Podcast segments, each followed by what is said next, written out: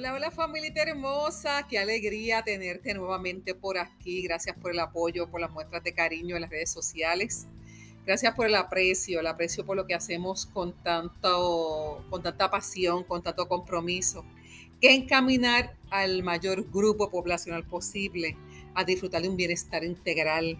Como les he dicho en tantas ocasiones, el aumento de longevidad eh, nos invita, nos, nos lleva, nos impulsa a, que cambiemos, a que transformemos la salud a nivel integral. Recuerden siempre eh, lo que les he dicho en otros podcasts, así que les invito también a escucharlo. Si es la primera vez que me escuchas, Carmen Collazo, desde ya considérame tu amiga, tu aliada en este proceso de encaminarlos a cada uno de ustedes, desde cualquier parte del mundo, eh, a que disfruten de, una longevidad saludable y próspera. Y esta es la quinta temporada, el arte de envejecer, envejecer con arte.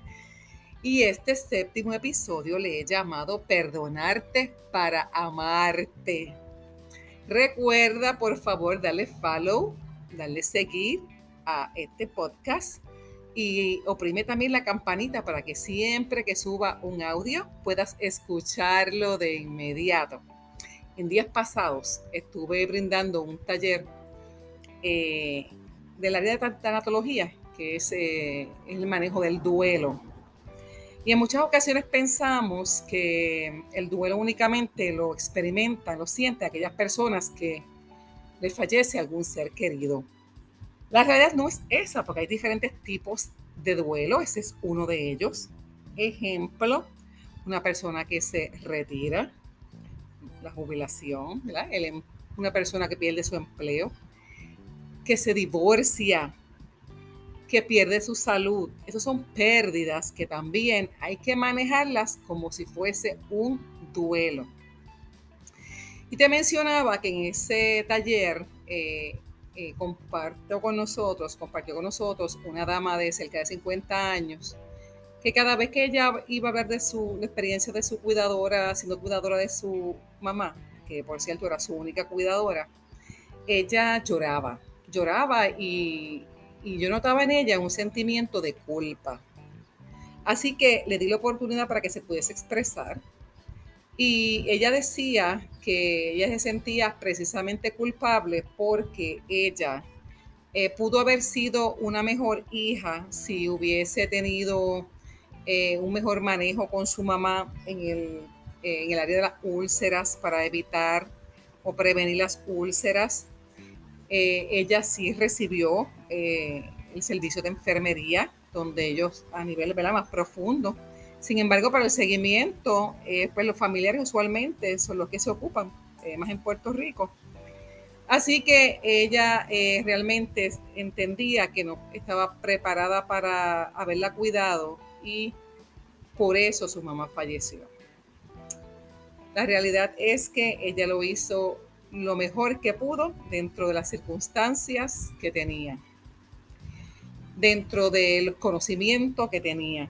¿Qué era lo mejor que ella tenía? Su gran corazón y su gran amor por su mamá. Así que de esta manera eh, comenzó ese proceso eh, de canalizar un poquito el duelo de ella y en muchas ocasiones ese tipo de alegados errores, porque somos nosotros los que nos auto castigamos, lo que nos culpamos, eh, y comienza entonces ese proceso de, de, cómo nosotros vamos a perdonarnos y las razones para hacerlos. John Maxwell, uno de mis mentores, dice que un hombre debe ser lo suficientemente grande como para admitir sus errores, lo suficientemente inteligente para sacar provecho de ellos y lo suficientemente fuerte para corregirlos. Y hablamos hombre como algo genérico, ¿verdad? Está incluido también a las mujeres. Repito, un hombre, mujer, debe ser lo suficientemente grande, adulto, maduro, como para admitir sus errores. Es válido, lo podemos reconocer, no es malo lo suficientemente inteligente para sacarle provecho de ellos y lo suficientemente fuerte para corregirlos. Y precisamente de esto es lo que trata este podcast. ¿Cuáles son los beneficios de perdonarnos o de perdonar a alguien? definitivamente dejamos atrás, mira, los rencores, la amargura, nuestra salud mejora. Mejoran las relaciones, la salud mental, definitivamente, menos ansiedad, menos estrés, menos hostilidad. Esa presión que a veces se ha elevado, cuánto se va nivelando, la depresión también, el sistema inmunológico, que cuando eh, tenemos situaciones que nos estresan y nos afectan, se afecta muchísimo. Eh, empieza entonces eh, el COVID a, hacer más estragos en, el, en, el, en el sistema, etcétera. La autoestima, definitivamente, de cualquier ser humano, cuando se perdona y perdona, definitivamente mejora. Tomar decisiones es parte de la vida. Y no siempre, porque no somos perfectos, lo hacemos de la mejor manera. Nos podemos equivocar, podemos fallar, podemos herir a otro. Esas son básicamente las experiencias de normales de la vida. Y sin fracaso no hay logro, dice también John Maxwell. El mejor día de tu vida y de la mía es cuando asumimos la responsabilidad total de nuestras actitudes. Este es el día en que realmente crecemos. Ahora bien, ¿cómo lograrlo? Les he compartido que constantemente estoy en un proceso de automejoramiento que consiste en la oración, en escuchar podcasts, audios, libros, en estar constantemente evaluándome y analizando mi comportamiento, mis actitudes, mis aciertos y desaciertos. Sabes que me ocupo más en mis virtudes que mis debilidades. No obstante, eh, también definitivamente necesito ocuparme de ellas. De una manera eh, una persona eh, que esté identificando en este programa de mejorar, debe aprovechar las circunstancias, esas equivocaciones para obtener aprendizaje. O si quiere entonces enfocarse en lo contrario, en la culpa. Si solo nos enfocamos en las fallas solamente, definitivamente es posible que vivas la mayor parte del tiempo sintiéndote con culpa, frustrado, con dolor en el cuerpo, con amargura. Tu vida es un total realmente eh, tiempo de, pues de, de soledad y de tristeza en muchas ocasiones.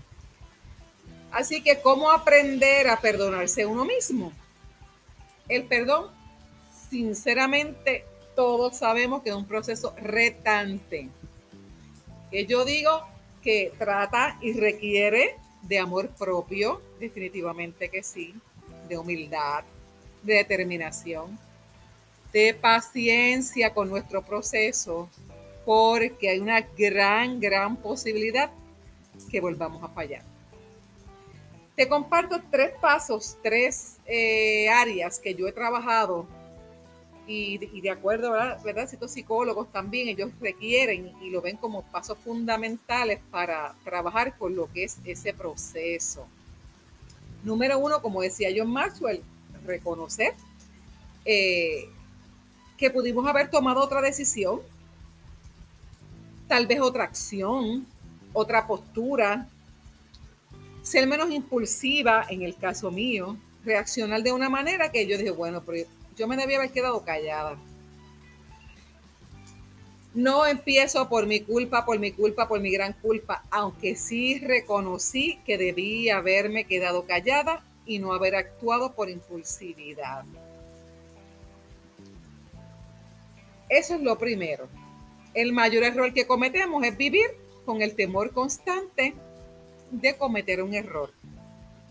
Recuerda, el mayor error que podemos cometer es vivir con el temor constante de que vamos a errar, de que vamos a volver, mira, como dicen por ahí, a meter la pata. dejar el número dos, dejar el sentimiento de frustración nuevamente, de que qué bien nos hace seguir sintiendo culpa, por mi gran culpa, por qué lo hice, por qué lo dije, por qué... No. Pensar en ese autocastigo, estarnos ahí dando, dando, dando, dando. Negarse a perdonarnos eh, nos causa más amargura y nos impide seguir adelante.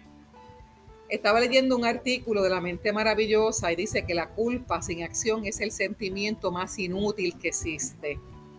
Porque no nos alivia en absoluto. Al contrario, en ese sentido es ideal hacer algo al respecto y pedirnos perdón de manera honesta, buscando compensarnos. Por ejemplo, Carmen, te quedaste callada cuando alguien te hizo sentir mal o sencillamente te, te, puso la llaguita esa en el dedo, que uno dice, wow, qué injusto. Así que mira, disculparte contigo misma. Ya yo pasé la página, ok, ya, ya, ya me di cuenta, como te dije. Reconociste, acepta. Así que hay que tomar la decisión en primer lugar y seguir caminando. El amor propio, de ahora en adelante, trabajar en ello, liberarse y seguir con la vida. Convertir, como decía John Maxwell, el error en un aprendizaje. Ve los errores como algo malo, no aporta ningún beneficio a nuestra vida y de hecho no hay razones para continuarlo haciendo. Porque el aprendizaje, este tipo de circunstancias, esos errores nos llevan, mira, al aprendizaje y al crecimiento.